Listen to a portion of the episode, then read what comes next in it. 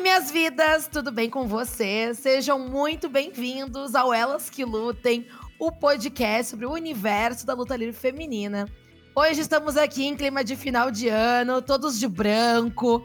A compra da empresa tá rolando, estamos comendo panetone, tomando espumante gotas de cristal, porque é o último episódio de 2023 e nós vamos trazer aqui uma retrospectiva, um balanço de como foi esse ano no wrestling feminino, né? E antes que eu me esqueça, eu sou a Julia Zago e hoje estou com a minha dupla. Pode entrar, editor Lequinho, hoje a festa é sua, hoje a festa é nossa, de quem quiser, né? De quem vier. E de quem vier, no caso veio só eu, então a festa é só minha e sua. Exatamente. Hoje, hoje a gente vai derrubar o, o, mito de que a democracia serve pra alguma coisa. Hoje é ditatorial e completamente enviesado todas as decisões tomadas aqui. Exatamente. O que importa hoje é a nossa opinião. E se você concorda com a gente, nem, nem, nem continua ouvindo esse podcast, não, hein? Não. Abre um WordPress que é de graça, faça o seu.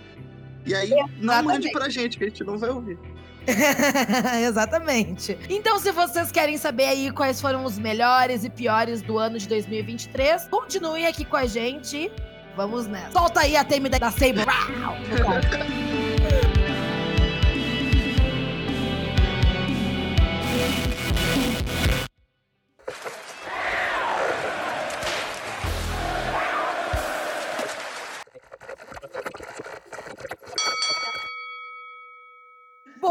o ano de 2023 foi repleto de grandes aventuras para nós fãs de wrestling feminino. Listando aqui uma breve retrospectiva, tivemos aí 2023 começando com o debut da Mercedes Monet, Sasha Banks, Dona Mercedes Varnado, debutando no Japão, chegando ali no depois ali do Wrestling Kingdom, uh, causando horrores no sua, com a sua peruca nova. Rhea Ripley ganhando o Royal Rumble e se tornando campeã da WrestleMania. Retorno da Trinity no Impact Wrestling. Suzu Suzuki ganhando o Five Star. Ronda Rousey aposentando. Saraya se tornando campeã feminina em Londres. O, o belt roxinho sendo dominado pela Julia. Tandakano se tornando a Roman Reigns de calcinha do, da Star.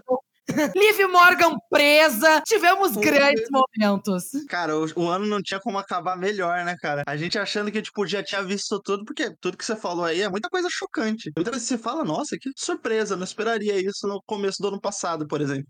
E eu acho que a Liv Morgan presa é o que eu menos esperaria né, no final de qualquer ano. E vamos combinar, né, amigo? A gata serviu naquela mugshot, né? Perfeita. Nossa.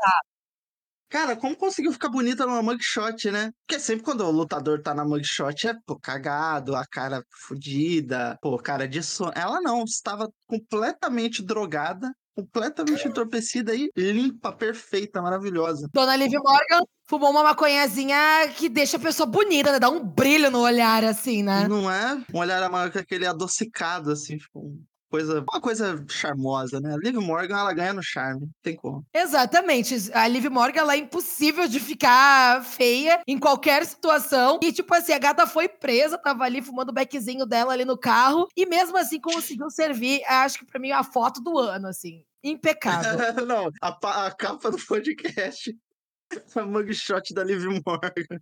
A milícia de Liv Morgan vai amar essa mugshot aí como capa do, do episódio do ano, assim, né? Não, se isso não virar camiseta, eu não sei. Eu, eu estava lá, né? Aí bota a data que ela foi presa. Comprarias uma cropped, Lequinho, da Liv Morgan presa? Pô, super! Várias fotinhas dela, várias mugshots dela, assim, ó. Várias, pô, dentro, na hora. Perfeita, né? Uma diva. Então, gente, nesse episódio, é, eu organizei por categorias, aí eu e o Lequinho a gente vai dando aí nosso, nossas opiniões. E aí, como eu perguntei para vocês no Twitter também, vou trazer alguns comentários, algumas coisas que vocês falaram também, né? Esse ano não rolou de fazer o, o Elas Lutem Awards, é porque dezembro foi um mês de muitos acontecimentos para mim, mas eu acho que o que a gente fez ali, aquele esquema no Twitter, deu a possibilidade para todo mundo participar também. Quem não votou também que vote ano que vem. Exatamente. Não, Ano que vem você tem a sua chance de aparecer. Esse ano já acabou. É, esse ano já acabou. Teve bastante tempo pela frente. Pô, todo mundo pode falar, todo, teve space pra caralho, todo mundo pode falar. Não falou até agora. Guarde para 2024. Mas enfim, Lequinho, vamos começar rasgando o verbo, assim, de cara. Começar assim com tudo. Pra você, qual foi o melhor momento do ano, assim, o seu momento, o seu 2023 em um acontecimento do wrestling feminino? Cara, o meu momento foi o cash-in da Io. Eu acho que aquele momento, cara, foi tão desespero. Eu nem vi ao vivo o SummerSlam, eu tava numa comemoração. Quando o momento aconteceu e eu vi o vídeo, cara, tarata voa aquilo, que é um caos, né? A Bianca ganha o título e de repente veio o Sky correndo, tal, tal qual o Charles Robinson correndo para fazer o pin do Undertaker. Louca, louca, aquela rampa gigante. A bichinha andou, hein? A bichinha correu lá. Não, e ela tem as perninhas curtas, né, coitada? Não tem, pô, não tinha como. Você lembra aquela Royal Rumble que eles botavam o carrinho para os lutadores maiores irem? Deviam ter botado para ela. Exatamente. Muito, né? E aí, tipo, ela correndo, aquele desespero, e aí a maletada nenhuma, a maletada outra, a gente achando que a Charlotte ia interferir, não sei o que, Isaze, ela vai, Moonsault, e ela ganha. E aí é isso, cara, para mim esse foi o momento do ano. Eu tive muito medo desse reinado da Io, porque assim, primeiro eu tive medo dela perder o cash-in, dela ser a primeira a perder o cash-in, porque tava se metendo uhum. na briga de cachorro grande, né? Bianca e Charlotte ali eram duas pessoas que não tem muita tendência a perder fácil, assim, pra, pra qualquer coisa. Apesar da, da Charlotte ter tomado o primeiro cash-in, mas ela ainda não tinha esse tamanho todo que ela tem hoje, apesar de ter muitos títulos. E a Bianca também não tem essa tendência a, a perder muito, né? Só perdeu, sei lá, pra Lynch, mas o tamanho da Becky Lynch, infelizmente. Aí eu não tenho esse tamanho ainda dentro da WWE. Se Deus quiser, tá se formando agora para ser um, uma super estrela aí, já com título e tal. Mas, cara, para mim esse momento foi perfeito, assim, porque aí é demais, né? Ela é puta lutadora, uma das melhores lutadoras que já passou na WWE, sem dúvida, assim, sem nem pestanejar. E acho que foi um momento muito legal. Do, tudo deu certo e tudo foi bem feito, tudo foi emocionante. Às vezes casting pode ser meio sem graça, eu acho. O dela não, o dela foi bem legal. Acho que muito superior, inclusive, do que do ano anterior, que foi o da Liv, apesar de ter sido um casting que emocionou muita gente. Eu acho que ainda assim é um pouco cagado. Nossa, eu achei esse casting daí, eu, eu acho que é um dos meus preferidos, assim, porque eu gostava muito do casting da Carmela, que eu achei que foi muito, muito bom também, que envolveu os Iconics, a Charlotte. Mas esse casting da Io, ele foi muito emocionante, porque entrou ela e a Bailey correndo, daí a Bailey pega aquela maleta, dá uma maletada na cabeça de todo mundo, ela faz uma limpa naquele ringue, e aí tava naquele, naquele receio, assim, de, de acabar com a Damage Control, e aí o pessoal tava tudo morrendo de medo da Bailey estragar aquele casting, e aí quando ela consegue dar aquele moonsault, ela consegue dar a última maletada ali, e ela pina e ela ganha. Foi muito foda. Eu fiquei muito feliz por ela. E eu tô muito feliz que esse reinado ainda tá rendendo, que o pessoal tá gostando. Ela tá fazendo defesas incríveis. E quando ela subiu pro roster principal, eu fiquei com muito receio dela ser ofuscada, dela ser jogada, tipo, pra escanteio. Mas eu acho que estão sabendo aproveitar ela. Bom, ela é a única campeã do SmackDown, né? Cobrindo as férias do Roman Reigns, a nossa, a nossa pitica. Não, não só a do Reigns, como agora do Logan Paul também, né? O SmackDown ele é ausente de títulos. Exatamente. Não pode, não pode ter campeões ativos. Agora é só o Sky e, já era. Nem o título de tag aparece no SmackDown. Né? Não, total, assim. E, tipo assim, o SmackDown ficou ali, só os frilas, só a rapaziada, e ela carregando nas costas a nossa campeã. Então, e Sky, você é foda, cara. Você arrasou demais. Mas também a Money the Bank foi... sim foi legal também, né? Tipo, o jeito que ela ganhou ali a maleta, que ela prendeu ali a Beck e a, e a Bailey, que a Bailey tentou meio que, tipo, dar uma sabotada nela e ela pensou assim, ah, ah, por cima de mim ninguém passa. Aqui, aqui não. Mas e a é, gente foi muito bom. É... naquele tap por conta da, da Money in the Bank. Nossa, uma gritaria, não, tipo, gritaria, assim, mandando mensagem, mas, cara, uma zona. Eu, verdade, eu não lembrava disso. Eu, Pega essa porra lá. Eu tava, tipo assim, meu Deus do céu. Eu tava, tipo, quase tendo um piripaques, mas ainda bem que tudo terminou bem, graças a Deus. E Sky, você foi luz aquele dia. e acabou o ano como campeã, né? Isso é o mais impressionante. Eu não achava que ela ia acabar o ano como campeã, até porque entre o SummerSlam e o final do ano tem um, uma certa distância aí. E, pô, tá indo. Se pá, vai até a WrestleMania com esse título. Zé, eu ia gostar muito de vê-la na, na WrestleMania. Eu fico um pouquinho meio assim, porque eu queria muito vê-la na Rumble esse ano também, que vai ter agora. O ano já vai começar ali com tudo. E eu queria muito ver ela, tipo, não tão vinculada a Damage Control e, tipo, mais agindo por si, assim, na Rumble, sabe? Mas eu acho que agora é só 2025, porque eu acho que ela vai estar tá como campeã mesmo, assim, e espero que continue até lá, né? Porque não tem para quem dar esse belt, sabe? A Bianca campeã, para mim, não. Pra ela ser campeã de novo, precisa ter um heel turn, sabe? Então, eu acho uhum. que não, não convém dar um belt pra ela. A Asuka acabou de ser campeã também. Então eu acho que fechar ali a, a Io na WrestleMania é uma ótima decisão, sabe? É, exato. Se forem, se forem dar para alguém que construa agora até a WrestleMania, mas é, as cartas marcadas que a gente já tem como campeãs, assim, é, é, é, o que você falou, é bem, são escolhas bem abaixo, são bem desinteressantes, assim. Eu acho que a Bianca com o título vai ter que demorar muito tempo até ela ganhar um outro, porque ela ficou campeã por muito tempo e a imagem dela atrelada ao título deu uma boa cansada. Deu mesmo, assim, foi um reinado meio chato, assim, sabe? Foi uma coisa que que tava sendo mais do mesmo. Eu, eu, eu amo a Bianca, eu acho ela uma das lutadoras mais incríveis que já pisou na WWE. Eu queria muito ver ela tipo, numa personagem diferente. Queria muito ver ela riozona, queria ver ela mais, mais mandona, assim, mais girl boss. Tipo, numa vibe mais diferente, sabe? Porque eu acho que o personagem dela é um personagem legal, mas é muito fácil de cair na, na mesmice, entende? Não, é, caiu total, né? Caiu, tipo, tá nisso desde o. Desde que ela perdeu pra Beck, ou até antes, desde o do primeiro reinado, assim. É muito, é muito mais do mesmo. É que ela é uma puta atleta e ela tem um baita carisma, então isso ajuda. Às vezes você esquece que o personagem tá chato, mas quando você vai vendo semanal, assim, toda vez, pô, todas as promos parecem a mesma, tudo, sabe? Aí dá uma, dá uma defasada. Mas agora tem esse papo também da, da Bianca com aquele streak da WrestleMania, e aí tem que ver se ela vai ser inserida em algum em algum title picture, se vão colocar ela, sei lá, tipo, eu ia gostar muito se fizessem uma luta.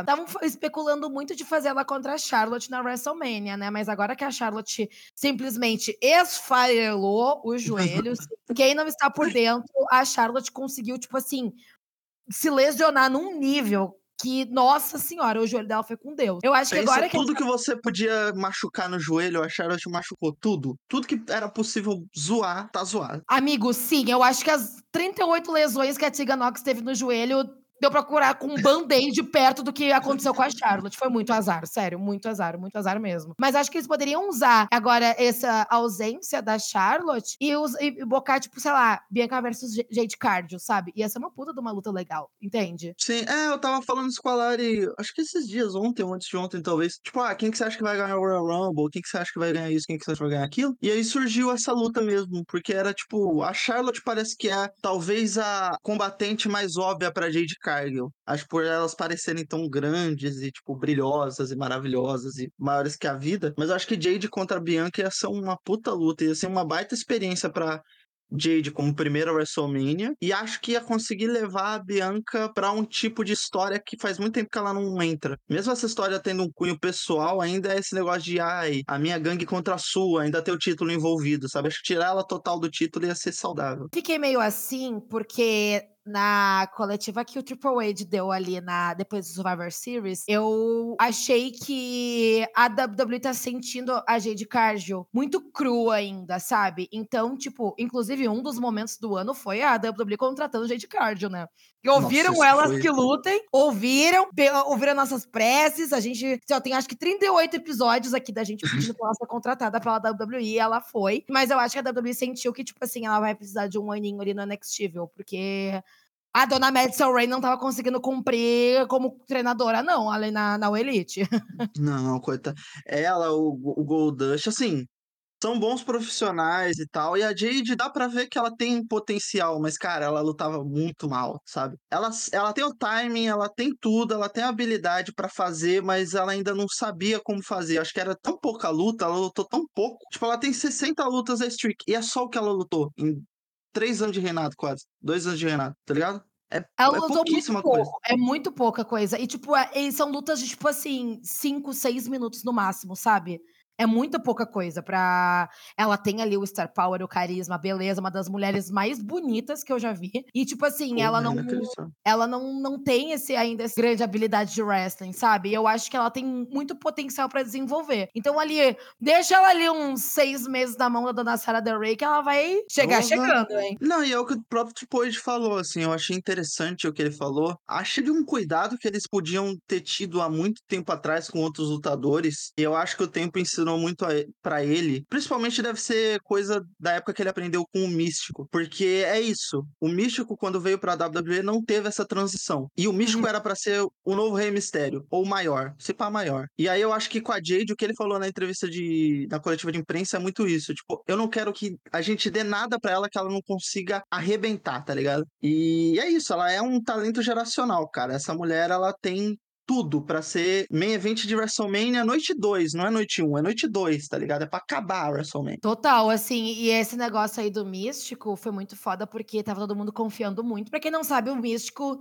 é o Sin Cara, e tava todo mundo confiando muito nele, assim, e foi para mim um dos maiores fracassos de booking da WWE. Ele foi muito sabotado, assim, pelo mau booking da empresa. E é uma pena, né, que ele poderia ter tido uma carreira muito incrível, porque ele é um lutador muito incrível. Mas a WWE acabou, acho que, indo com muita sede ao pote. E querendo ou não, a WWE tem um jeito que é só dela, assim, sabe? Que a, a pessoa precisa se adaptar à, à WWE, ao todo o sistema que envolve essa empresa.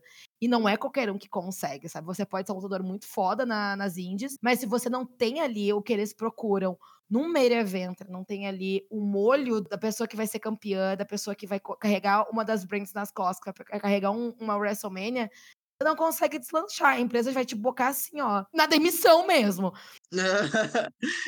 e, e, é engraçado porque, tipo, nessa época dele era muito. A diferença entre o, a luta livre mexicana e a americana ainda era muito gritante. Hoje em dia, nem tanto. Mas o negócio da Jade é isso. Eu acho que ela foi treinada num lugar que não se sabia fazer luta para televisão e botaram ela para fazer lutas muito que graças a Deus não mancharam a, a carreira dela, mas que se fosse outra lutadora ela já estaria defasada, tá ligado? Ela já chegaria, não teria dream match, não teria nada. O pessoal já teria cansado dela. É outra lutadora que assim, ela tem um star power tão grande que mesmo as péssimas decisões que tomaram com ela, não apagaram ela. Pô, quando ela chega na WWE é uma loucura, cara. É uma loucura. Eu, a gente no WhatsApp, é outro momento que a gente ficou, assim, quando anunciaram a contratação da Jade, foi barata voa. Ficamos malucos, né? Piu-piu maluco Nossa. aqui total. não, e era, era cinco tweets por segundo aparecendo uhum. no WhatsApp. Gente, vocês viram esse vídeo? Vocês viram essa foto? Ai, ela é perfeita, não sei. Ai, amamos muito a diva, sim. Mas espero que ela tenha aí um bom debut e que, tipo, a WWE saiba exatamente o que fazer com ela. Mas, agora que a gente tá falando aqui de momentos do ano, o meu momento preferido do ano foi um debut também, que foi Mercedes Monet debutando no Japão. Para mim foi uma parada surreal. Eu fico meio triste que a gente até comentou sobre isso no último episódio que a gente falou um pouco dela, mas eu não vou nem entrar muito em detalhes assim, mas fico meio triste que eu queria ver um pouco mais dela no Japão. Eu queria muito que ela voltasse pro Japão agora em 2024. Mas eu acho que o debut dela ali, tipo, depois ali de Kyrie contratando a Cana, daí começa a tocar Money, Money, Money. E aí ela entra com aquela lace maravilhosa e ela vai lá e mostra pra Kyrie quem é que manda. E depois ela faz uma das melhores lutas do ano contra a Kairi. Depois ela faz uma das melhores lutas do ano contra a Hazuki e a, e a que nem Nossa, ela fala, luta. a AZM. Então, é muito bom, né, cara? Ah, então eu acho que, tipo assim, cara, para mim foi o, o, meu momento preferido. Eu sou uma grande fã da dona Sasha Banks, Mercedes Monet, Mercedes Barnado, e para mim foi um grande momento. Você tava assistindo ao vivo com a gente, Lequinho, de madrugada no Discord? Tava, tava. Eu não sei se eu tava fazendo a cobertura no WrestleBR do Wrestle Kingdom, que geralmente eu faço, pelo menos todo ano eu fazia. Mas eu tava vendo, eu lembro que eu, eu entrei para ver com vocês. Só esse momento, tipo, a gente viu isso e depois todo mundo saiu. Porque o Wrestle Kingdom, é, por mais que eu goste, é um show meio chato de acompanhar, dependendo do ano. E é isso, cara. Foi uma gritaria também, uma loucura. E a Sasha, tudo isso que a gente falou das outras lutadoras, a Sasha é isso. E, cara, é muito legal ela ter arrasado, tipo, ela amassou nas lutas, porque muita gente, que inclusive depois passou a gostar da, da Mercedes e falar bem da Mercedes, era isso. Ela não luta nada. Essa menina é só gogó, não sei o quê e falava mal da Sasha, falava que a Sasha era chata, né? Dos problemas de backstage que ela alegadamente teve, não sei o quê. E, tipo, cara, foi um cala-boca geral. As lutas que ela fez foi luta alto nível real, assim. Não é que ela foi carregada nas lutas, ela lutou. Ela lutou pra caralho. E ela conseguiu debutar e ter um debut relevante na frente de um público que praticamente não sabia quem ela era, tá ligado? Porque o público no, no Wrestle Kingdom ali, pelo menos parecia meio perdido, mas, cara, a repercussão que deu o debut dela, naquela semana só se falou daquilo. E, tipo, teve um Wrestle Kingdom. Geralmente o main event do Wrestle Kingdom é o papo da semana. E não foi. Foi a Mercedes. Uma luta que era acho que a segunda ou a terceira da noite. Uma luta que foi horrível entre a Tanakana e a Kairi, inclusive. Nossa, aquela luta foi terrível. Eu lembro que ela durou, tipo assim, oito minutos. Foi uma coisa assim, bem suco da Divazera. E aí ninguém, tipo, tava prestando muita atenção, assim. Aí fizeram uma. Deram uma de ser um punk com a, com a Mercedes. E ele, quando tava quase trocando pra próxima luta, pro próximo segmento, daí fez, fez, uh, desligaram as luzes.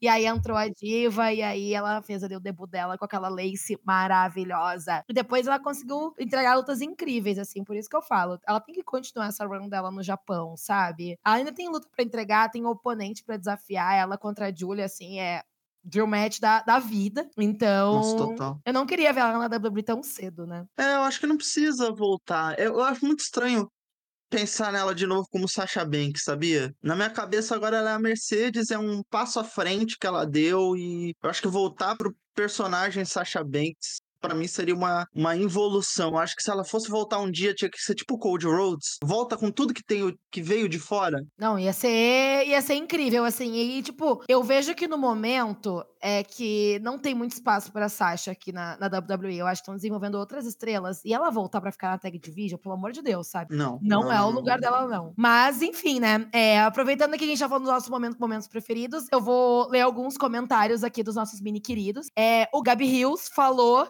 que o momento preferido foi o Windows Pick da Trish na, na luta dela contra a Becky Lynch no Payback. Essa luta foi incrível! Eu amei foi muito. Animal essa luta, foi animal, cara. Foi inacreditável. Essa luta foi real, porque eu achei que ia ser uma merda, tá ligado? Falei, porra, vai ser, vai ser, pode até ser legal, mas, tipo, acho que a gente. Você fez um Space antes, né? Não sei se é imediatamente antes ou um dia antes. E era tipo, os comentários gerais eram: ah, vai ser legal, vai ter fanservice e tal. Cara, foi uma lutaça, foi uma lutaça, foi putaria. Não, e a gente, tipo assim, é, eu lembro que a gente tava comentando ali o payback e tal. E aí a gente falou, tipo, ai, o payback deve vencer pra, pra delas encerrar, e é isso, fica com Deus. Só que daí elas entregaram uma das melhores lutas do ano. A Trish se arriscou num nível eu fiquei assim, meu Deus, a avó vai cair a qualquer momento. eu acho que é a luta da vida da Trish, assim. Eu nunca vi ela lutar tão bem, é oficial mesmo. Nossa, eu achei simplesmente incrível. Outro momento aqui atacaram foi o, o, Guilherme Botter, que ele falou que o momento preferido dele foi o retorno da Chris Statlander desafiando Jade Cardio. O retorno da Chris foi muito foda também, ela tava muito tempo ausente e, né, o streak da gente Cardio foi quebrado depois de trocentas lutas, né? Então foi um momento bem, bem marcante ali pra divisão feminina da Elite e eu amo a Cruz Statlander, né? Então. Sim, nesse momento vimos juntos, inclusive, né? Estávamos no mesmo lugar, mesmo, na mesma casa, todos com um olhar vazio já, porque o pay-per-view era imenso. Nossa senhora, a gente tem a alma no. A alma tava fora do corpo já. mas é, vimos juntos e foi um, foi um baita momento legal, assim. Foi mega telegrafado depois que ela ganhou, mas tava aquela dúvida, tipo, ah, será que vai rolar? Esse esse negócio meio que rolou com o punk agora, tipo, ah, será que é hoje? Será que não é? Tinha rolado um negócio do Sean Rossep falar antes e tal. Mas aí quando rolou uma promo da, da Jade ali, ela apareceu e, pô, ela é muito legal, cara. Isso é uma baita da boa e, enfim, ela pra mim leva muito estilo do TBS. E não sei se ela vai pegar de novo, mas... Pois é, né? Quando tu falou agora, ai, porque eu não sei se ela vai levar de novo, eu fiquei, ué, mas ela não é campeã. Daí eu me lembrei que agora é a Julia Hart a campeã. É, cara. Tô bem informada aqui, tô bem informada. É doideira isso aí, né?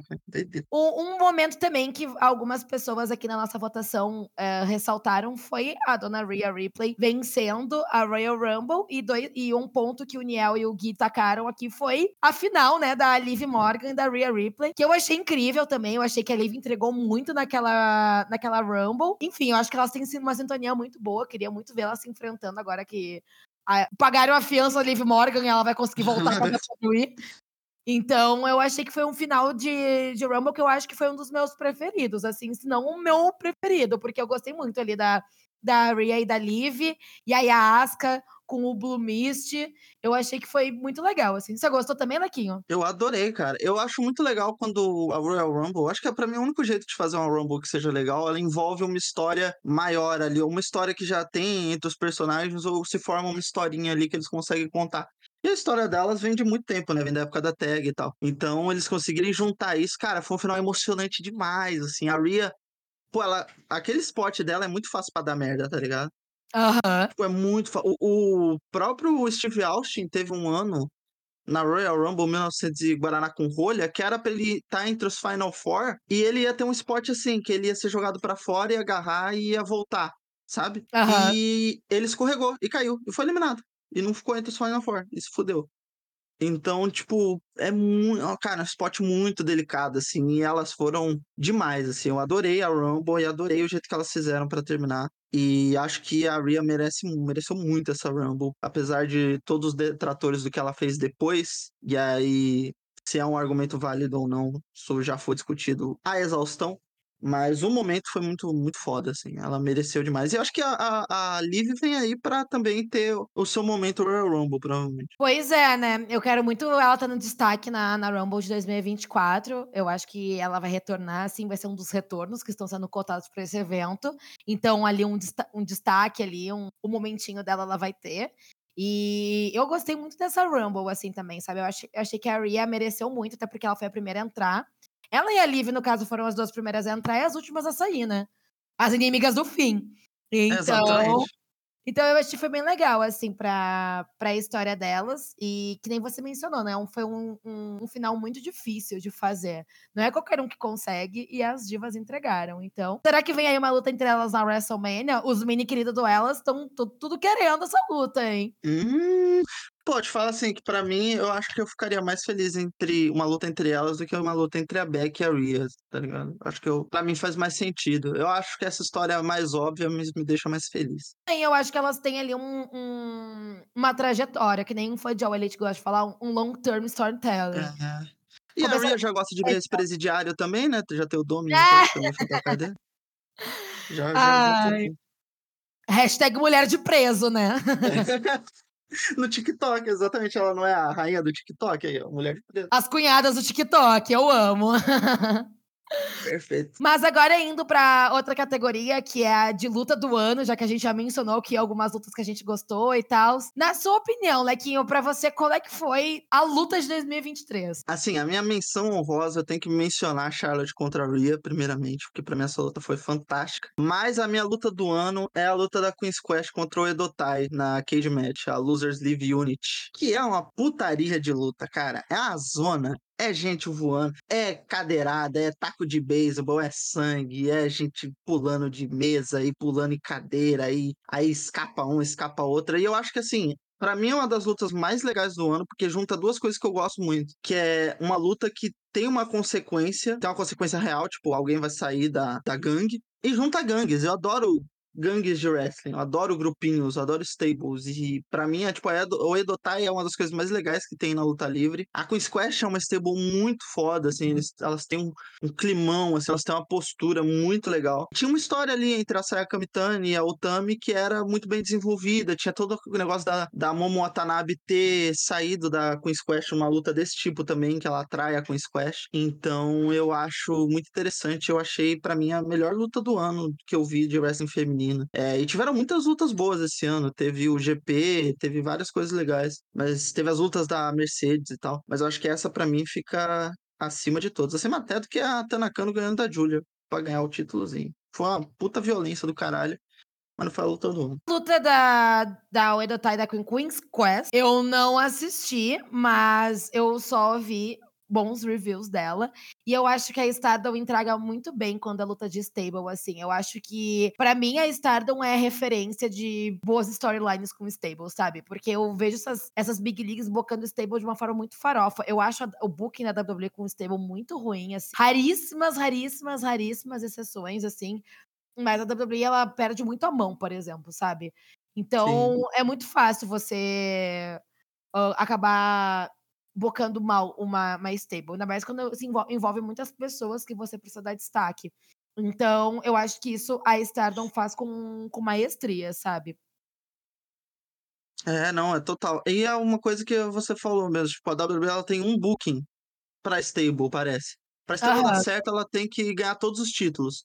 Senão ela, ela não não tem destaque nenhum. É, a gente viu isso com a Bloodline, a gente tá vendo isso se repetir com a Judgment Day. Eu acho que existe uma tentativa de fazer um cenário em que existem várias gangues dentro da WWE que não vai se concretizar direito se essa, essa cultura não mudar. Porque já foi tentado antes, lá na época da Atitude Era, e era terrível também, também tinha várias stables e vários stables ruins. É, a galera lembra da GX muito, mas tem que lembrar que tinha trocentas outras stables pavorosas. E assim, eu acho que é, o que elas fazem é algo especial até pro Japão, que você tem outras federações que também tentam fazer esse negócio das stables e das units e às vezes não vão tão bem, como é o exemplo da New Japan para mim, que é uma federação ali do mesmo grupo, mas que para mim não tem mais essa mão de fazer stable, sabe? A Chaos é uma stable que praticamente não existe, a Suzuki Gun acabou, a TMDK lá, para mim, não é uma stable muito relevante. A United Empire também não. Tem o Bullet Club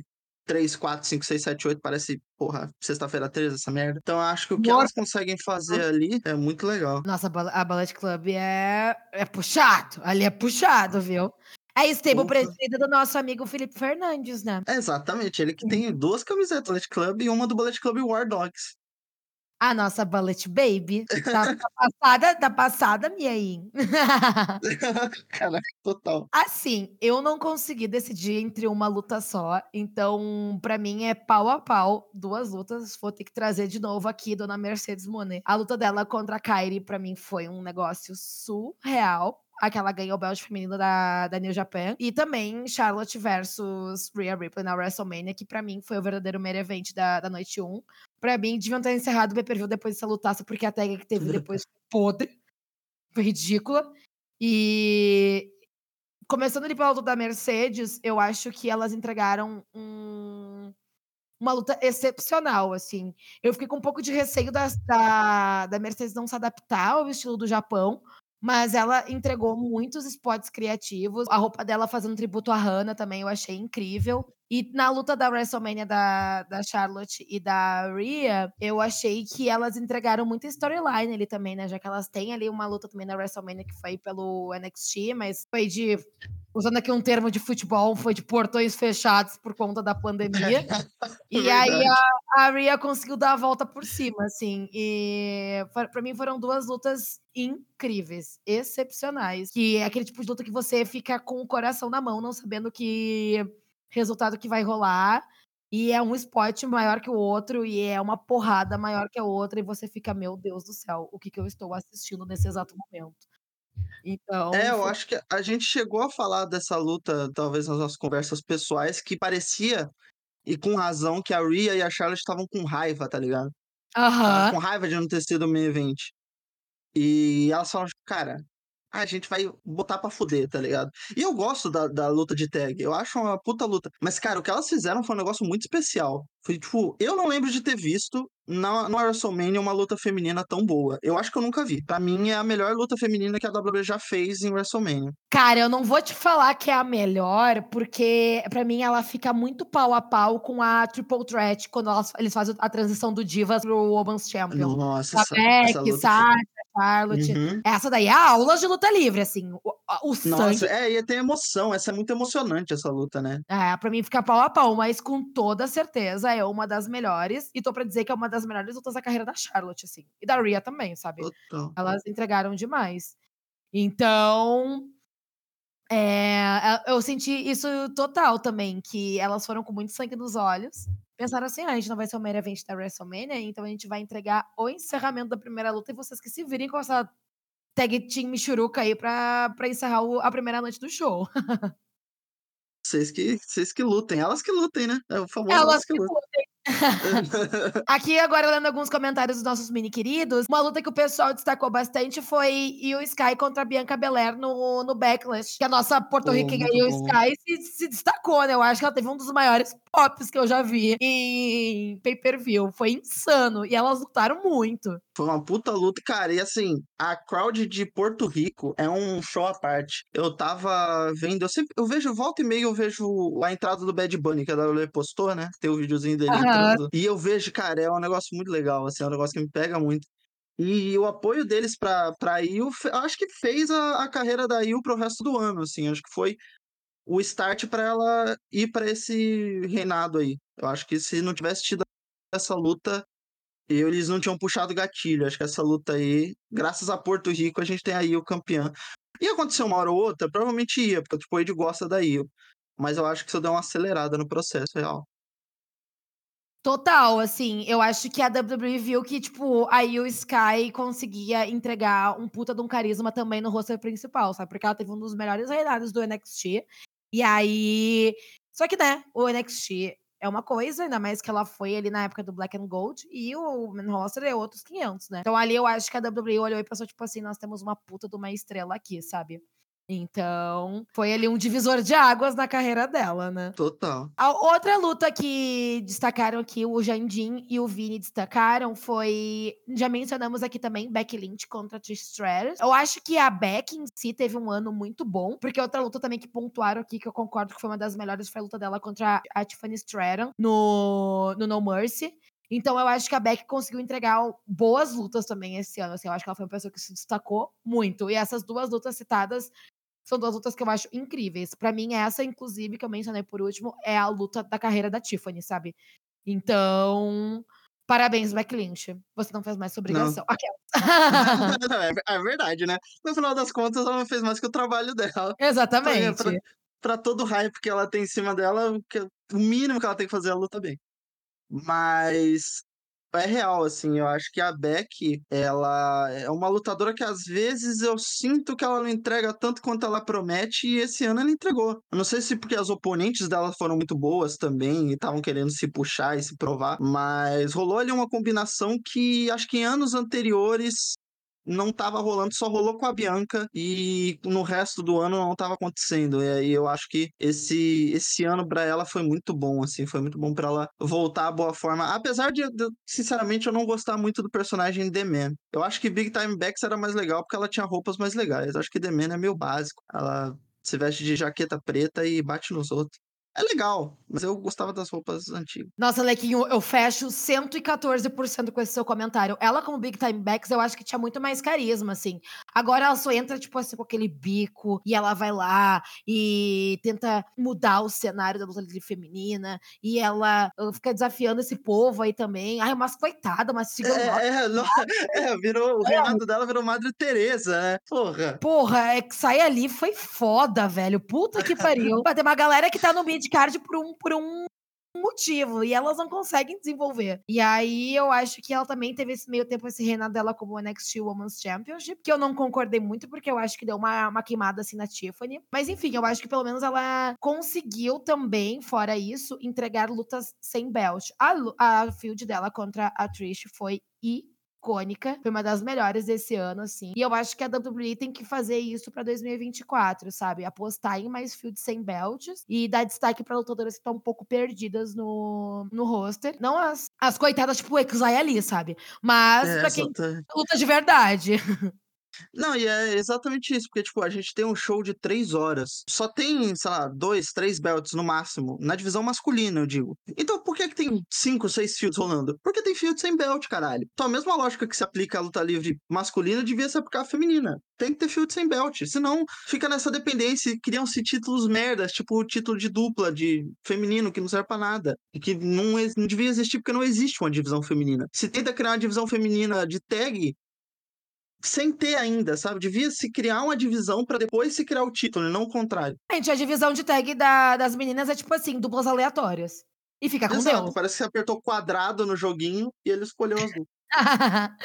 aquela aleatoriedade, assim, que não faz o menor sentido. Mas, enfim, né, foram, foram assim, grandes, momentos, assim, que a Beck protagonizou, grandes lutas também da Io, da Rhea. Eu acho que a gente teve nomes diferentes aí, eu acho que também o próprio PWI mostrou isso no ranking desse ano, que não foi só as cavalas, né, a gente estava muito focado na, na, na Bailey, na Beck, na Charlotte, na própria Sasha Banks, um pouco na Asuka também. E eu acho que esse ano mais pessoas conseguiram se destacar. E dito isso, Lequinho, eu te pergunto, nessa nova leva aí de lutadoras que se destacaram, para você, quem é que foi a estrela revelação, assim? A quem você não tava dando nada, mas você pensou, putz, que ano de destaque para essa pessoa? Cara, tem alguns nomes aqui. Eu acho que. Eu não sei se dá para chamar a Tiffany de revelação, porque eu não sei se ela já, já tinha tido um 2022 forte. mas para mim ela apareceu esse ano e para mim ela foi uma parada esse ano. Eu queria citar também a Andrômeda, foi contratada pela CMLL, que para mim vai ser um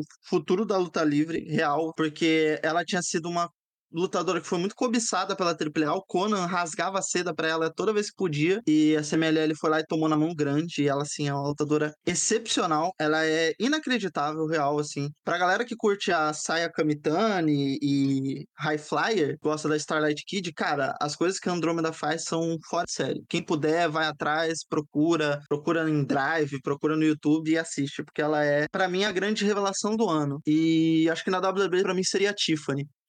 Porque para mim a Tiffany tem o carisma necessário para ser uma grande estrela. Eu acho que a Tiffany é o segundo grande acerto do Performance Center, porque para mim o primeiro foi a Bianca. Grande acerto mesmo assim, pegar um, alguém que não tinha background de luta livre e moldar. E eu acho que a Tiffany é isso. Eles acertaram de novo. Pegaram alguém que não tinha background, treinaram, moldaram, tá pronta para ser uma estrela. Lógico que aí tem que passar por main roster e muita coisa tem que ser testado, mas eu acredito que ela vai ser uma futura grande campeã. E como a Bianca hoje em dia é, né? A Bianca não tem streak na WrestleMania à toa. Não fazem esse tipo de coisa mais à toa ou por acidente. Nossa, eu acho que esse foi um grande ano da Tiffany. Eu acho que ela se destacou bem mais esse ano, tanto que ela até ganhou um belt e tal. E eu acho que ela tá mais do que pronta para subir pro roster principal. Junto isso, já falando de outra loira aqui, eu acho que é a Maria May do, do, da Stardom, agora a Elite, coitada da diva, também teve um ano de muito destaque, porque ela debutou ali como integrante da, da Clube Vênus, aí todo mundo ficou tipo, nossa, quem é essa gata? E aí ela entregou lutas incríveis, assim, na, na Stardom, e eu gostaria até de destacar a luta dela contra a Julia, que para mim foi uma das melhores do ano. É, ela entregou uhum. lutas muito boas do Five Star também. Então eu acho que ela foi uma grande revelação. E eu não sei também se conta como revelação, mas foi uma lutadora que, tipo, teve bastante destaque esse ano, que foi a, a Willow, né? Que ela teve uhum. ali o uhum. reinado dela também, e ela lutou bastante, principalmente na Ring of Honor. Então ela teve um ano de muito destaque, lutou contra a própria Mercedes Vor... Eu ia falar Mercedes Vornado, amo. Mercedes Monet. E então eu acho que ela foi uma outro grande destaque também, sabe? Tipo, estrelas em ascensão, que eu acho que todas, todos esses nomes que a gente pontuou aqui têm muito potencial de assumir grandes papéis em, nas suas respectivas empresas daqui para frente. É, eu acho que é, é bem isso. A Willow não chega a ser uma revelação, mas ela apareceu, eu acho que ela até se encontrou como lutadora esse ano. É, a própria parada que eu falei da Andrômeda, a Andrômeda luta desde acho que os 9 anos de idade, então, tipo, ela não é revelação, ela não começou a lutar agora, saca? Mas ela tem 20 anos, então ela apareceu na cena mainstream, entre aspas, ali do México agora. E mesma coisa a Tiffany, eu não sei se ela já tinha uma carreira antes ali no NXT, como ela tava, mas o, boom dela foi isso, então acho que é bem legal. A Willow, cara, foi fantástico o ano da Willow, assim, mesmo ela tendo ganhado o belt ali da, da Sasha por acidente, é, por conta da lesão, é, ela carregou muito bem o belt, saca? A uhum. luta para mim que ela parece que ela, porra, que ela se posta como lutadora ali, fodona, apesar de ter muita gente que já gostava dela antes, ela não pegava muito. É a luta dela contra a Julia, cara. É aquilo ali é arte. Ah, essa luta é ela tá muito tá solta. boa muito boa mesmo, assim. Eu acho que ela arrasou muito. E os nossos mini queridos pontuaram algumas estrelas do NXT. Por exemplo, o Diego mencionou aqui que uma da que a revelação na percepção dele foi a Carmen Petrovic. Eu acho que ela tem muito potencial, assim, de assumir um, um, papel agora nessa nova leva do NXT. Eu acho que ela tem uma gimmick muito legal. Também pontuaram aqui que a Lani Jordan, o Victor falou, é, elegeu ela como a lutadora revelação. Eu acho que também ela tem muito potencial. São meninas que estão bem cruas, né? Também Sim. outro nome que foi pontuado aqui pelo pessoal também foi a Maxine Dupri, que eu vejo que ela tem bastante interesse, assim, em lutar e atrás. Obviamente, a gata não está no seu, nem no seu 50%. E outro nome também que foi mencionado, a Mari também aqui destacou, foi a Lash Legend. E eu acho que vem aí uma nova leva, né, do NXT, vem aí um no, novos nomes, novos bookings, assim, porque eu acho que algumas pessoas já vão subir por agora, tipo a Roxane, a Tiffany. Então, as gatas têm que começar a criar seus, seus destaques, né?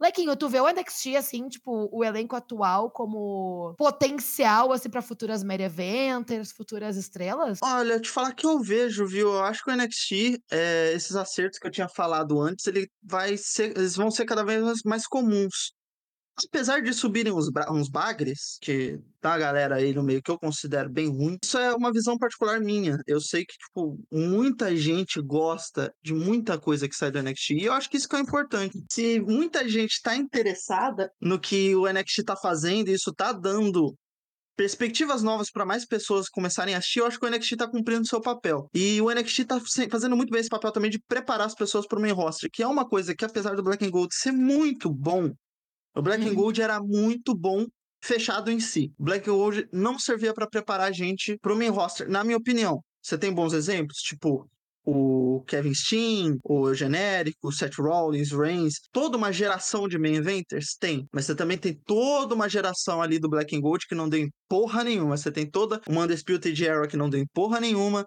Você tem um Bob Roode que virou produtor. Você tem um EC3 que saiu em pouquíssimo tempo. Você tem um Ricochet que não deu em nada. Você tem várias e várias e várias lutadoras ali, tipo as Iconics, a Nick Cross, enésimas outras lutadoras que passaram por ali e ou foram demitidas ou não alcançaram seu potencial na WWE. Então eu acho que essa nova leva do NXT, essa nova visão do NXT, apesar de para muita gente parecer meio boba, eu acho que ela é muito melhor para o produto da WWE do que o Black and Gold jamais foi. O Black and Gold serviu muito mais para a AEW do que para WWE para ser sincero. E é isso, eu acho que tem uma gente aí, uma galera que é muito boa. Pô, a Last Legend é sensacional. Ela tem uma força e uma, um atleticismo, eu não sei se é um anglicismo bobo que a gente usa, mas ela é atlética pra caralho. E isso já conta metade dos pontos. Você falou aí da Maxine Dupri, cara, ela é uma surpresa que para mim foi gigantesca, assim. A adição dela no, na stable ali do Chad Gable foi uma coisa que eu não esperava e foi em partes iguais muito engraçada e acho que muito frutífera também. E provavelmente vai ser mais ainda no futuro. Na Maxine Dupri, que ela tem muito interesse, né? Eu acho que isso falta em alguns lutadores, às vezes, que parece que a pessoa tá, tipo, entregando ali o, o, o mais do mesmo, o básico, o automático. Então eu vejo que ela tem muita vontade, assim, de crescer e de amadurecer e, tipo, realmente virar uma lutadora de verdade, sabe? E ela foi, tipo assim, crua, crua, crua. Eu acho que ela não tem vocês podem me corrigir se eu estiver errada, mas quase certo que ela não tem nenhum background de wrestling, assim. Ela é super atlética, mas ela não tem nenhum background de luta livre. Então, eu acho que ela tá nesse interesse aí, ela tem esse carisma, que carisma é um negócio que não, não se adquire com treino, você nasce com carisma. Eu acho Exato. que é um caminho bem andado. Mas uma coisa que eu quero destacar no que você falou, que eu concordo muito, é que eu acho que o Black and Gold já vinha com estrelas prontas, sabe? Já vinha com grandes nomes do circuito independente, com uma galera que fazia sucesso no Japão, no México, na Ring of Honor, nas antigas, na Shimmer. Então já vinha com lutadores prontos. E eu acho que a WWE em si, ela se sente mais segura investindo nas suas próprias estrelas, sabe? Tipo, criando um lutador do zero. Olha os grandes nomes que a gente tem aí, tipo, olha a Charlotte, a Bianca, a própria Tiffany, tipo, a WWE é muito boa em desenvolver novas estrelas, sabe?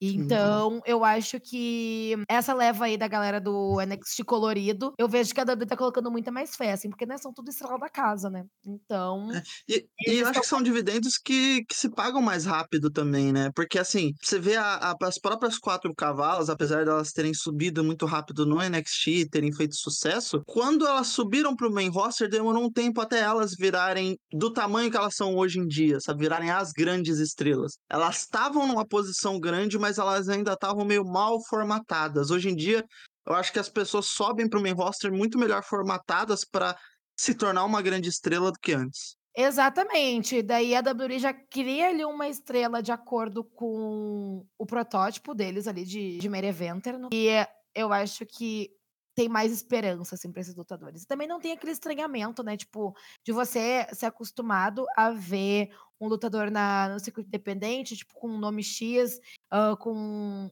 ring skills X, com finisher X, aí chegar ali no NXT ou na, na roster principal mesmo, e a pessoa tem que alterar tudo, assim, mudar completamente de identidade, e isso é uma coisa que nem sempre dá certo. Um grande exemplo disso é o Kenta, né? Exato. Achei que você ia falar que um grande exemplo disso era Crazy Mary Dodds, que depois virou a Valhalla. Nossa! Essa aí, é, essa aí é ruim de qualquer jeito. Nossa, eu até esqueço da existência da dona Sarah Logan. que Deus a tenha. Aí, exatamente. Mas enfim, Lequinho, vamos falar um pouquinho mal agora. Vamos, vamos pra categoria hum. de histórias. Daí a gente deixa a, lutadora, a melhor lutadora do ano pra gente encerrar bonitinho, assim. Pra você, amigo, qual foi a pior luta do ano. Tipo assim, o desgosto de todos. Cara, talvez eu seja um pouco crucificado por essa luta que eu vou falar. Mas eu acho que pro tamanho que a luta tinha, pra expectativa que a luta deveria ter em cima, e pro potencial que existia dentro do lugar que ela tava, para mim a pior luta do ano é Fatal 4-Way pelo título da EW no All-In. Mim, essa luta, se fosse com as pessoas certas, fossem com o booking certo, talvez até com aquelas mesmas pessoas, mas fossem menos usar o termo overbooked, sabe? Se ela fosse um pouco mais só uma luta, só deixa as meninas lutarem, ela seria melhor. Mas eles quiseram enfiar tanta coisa, eles quiseram fazer tanto uma storyline ali do fim da. Eu ia falar Damage Control, nem lembro o nome da, da das meninas, Outcasts, né? Aham. Eles queriam tanto fazer o fim das Outcasts ali que ficou uma luta tão água com açúcar, tão pau mole. É uma luta tão insossa. Ela só tem o destaque que a Saraya ganhando em Londres, assim. É só, é só. Ela só se presta pra uma coisa, que é um pop óbvio, porque a mulher é, é de lá. Então, é pop óbvio, mas é uma luta pavorosa, assim, para mim é uma luta sem graça, sem açúcar e dentro do potencial que ela tinha, eu acho que junto com essa, só a luta da Kairi e da Tanakano no Wrestle Kingdom, que é outra luta que, sei lá, 20 minutos de uma porradaria maluca e teve 5 minutos e foi patética. Então, para mim, acho que as piores lutas ficam nesse sentido. Porque, sei lá, você pegar ah, uma luta das meninas do NXT aí, que são cruas, como a gente falou, e falar, ah, porra, essa foi a pior luta do ano, cara, é relativo, sabe? Porque são lutadoras novas, são pessoas cruas, são pessoas que não não tem o treinamento que essas mulheres que lutaram no All-In tinham. E tinham potencial, e tinham um palco. E não entregaram, talvez, por causa do. Eu aposto, grande maioria, por causa do booking, tá? Porque eu acho muito, que muito facilmente a Ricardo Shida e a Tony Storm conseguiam carregar a Saraya e a Britt Baker. Muito facilmente. Muito facilmente. Não era difícil, sabe? Amigo, eu achei essa luta uma atrocidade. Eu achei ela muito mal bocada. Eu acho, no caso, as Outcasts, para mim, um dos maiores fiascos do ano. Porque pegaram um retorno grande, que foi a da Saray, que tava há anos sem lutar por conta da lesão do pescoço. Pegaram uma lutadora que eu acho mediana, que é a Ruby Sorro, que pra mim falta ali um molho na, do carisma, mas tudo bem. Pelo menos no, no ring skill ela até que entrega. E pegaram uma das melhores lutadoras, que é a Tony Storm, e fizeram uma, da, uma das piores stables que eu já vi na minha vida. Pegaram três lutadoras que ficam muito ruins em gimmick, tipo de Mean Girl, sabe? Pra mim, Sim. elas foram um fiasco. Então, a luta em si também, a Shida perdendo ali, foi um fiasco. Foi muito mal bocada essa luta. Essa luta eu achei uma das piores. Eu já não vou te falar que é a pior da All Elite, porque nós temos Britt Baker contra Taya Valkyrie, que foi. Nossa! Real. Isso, aí... isso daí pra mim foi surreal. Foi tipo assim, Ashley Massaro contra o Wilson em 2005, tá ligado? Cara, foi muito isso. E duas lutadoras que são consideradas no meio, saca? Que falam, usam de exemplo às vezes como boas lutadoras. Olha, grandes nomes. Cara, essa luta realmente mas é isso, essa do All-In pra mim é, ela tinha, podia ser tanto e foi tão pouco que para mim a decepção é é gigantesca, assim, é gigantesca. E, e é isso, eu tinha até esquecido que o, o, reinado da Shida tinha sido minúsculo. Tipo, deram o título para ela perder logo depois. É patético isso, patético, patético. Com raiva de falar dessa porra tudo errado, né? Eu fico chateada porque, para mim, isso é o próprio suco da Elite. Um dos maiores pay-per-views do ano, recorde ali de venda de ingressos, um puta de um show. E aí o espaço das meninas foi essa farofa toda. E a Saraya não teve um bom reinado. A, a Tony Storm agora se encontra numa das gimmicks mais vergonhosas que eu já vi. É uma das gimmicks mais Nossa. chatas. E aí, todo mundo meio que foi com Deus agora, né? A Ricardo Shida tá lá batalhando por um espaço para o TBS Championship. E é isso, sabe? Eu acho que a Elite não tem o menor tato com a divisão feminina, já falei isso várias vezes, então não vou nem me prolongar muito. E graças a Deus, a dona Mercedes Monet não se enfiou nessa marmota aí também, né? A gata que estava no, na crowd nesse dia, inclusive. É, pô, imagina ela vendo essa luta que passou pela. Acho que foi esse dia que ela rasgou o contrato, né? Ela falou, não, nem fudendo. Porque a All-In era, era a WrestleMania deles, né, cara? Não tem como. Foi a grande pô, vai ser a grande parada deles para sempre agora, aparentemente. Porque o Wembley é, é um big deal. Então, cara, é, é horrível. Assim. Eu sei que para uma parte do público deles funciona. E beleza. Só que é meio estranho, porque a Elite é muito assim. Somos a empresa que foca na competição, que foca na luta. Aí você pega para uma das melhores lutadoras que tem dessa geração, que é a Tony Storm, e dá uma gimmick ridícula Porque na luta ela não se sustenta. Então a gente tem que dar essa gimmick pra ela. E dizem que é uma ideia dela, mas caralho, você não tem uma administração pra olhar e falar, filha, não. Rasga, leva pra casa, queima. Isso é uma ideia de bosta.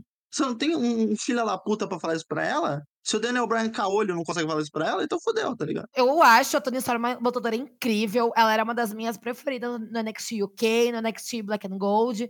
E mas eu acho que pra comedy wrestling ela não entrega. Ela é tipo aquela amiga do rolê que não faz uma piada engraçada, sabe? Nossa, sim. Fica devendo no, no humor ali que faz uma piada bosta. Tipo, ela não tem o molho da comédia, ela não tem o carisma ali de fazer as pessoas rirem.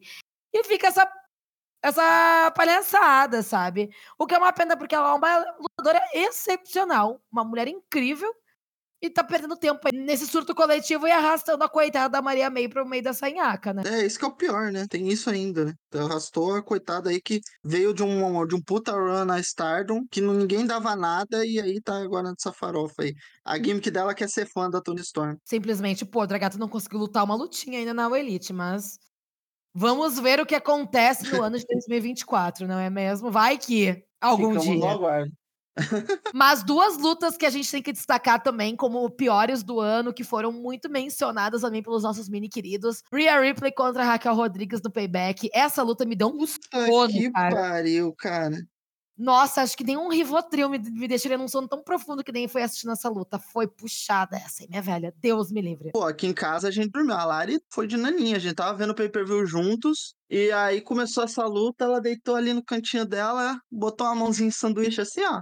E foi. Mas não teve, não teve quem acordar. Cara, foi. Cara- Nossa, foi patética. E, cara, eu era assim, eu, eu, eu não sei. A, a, a Raquel é ruim.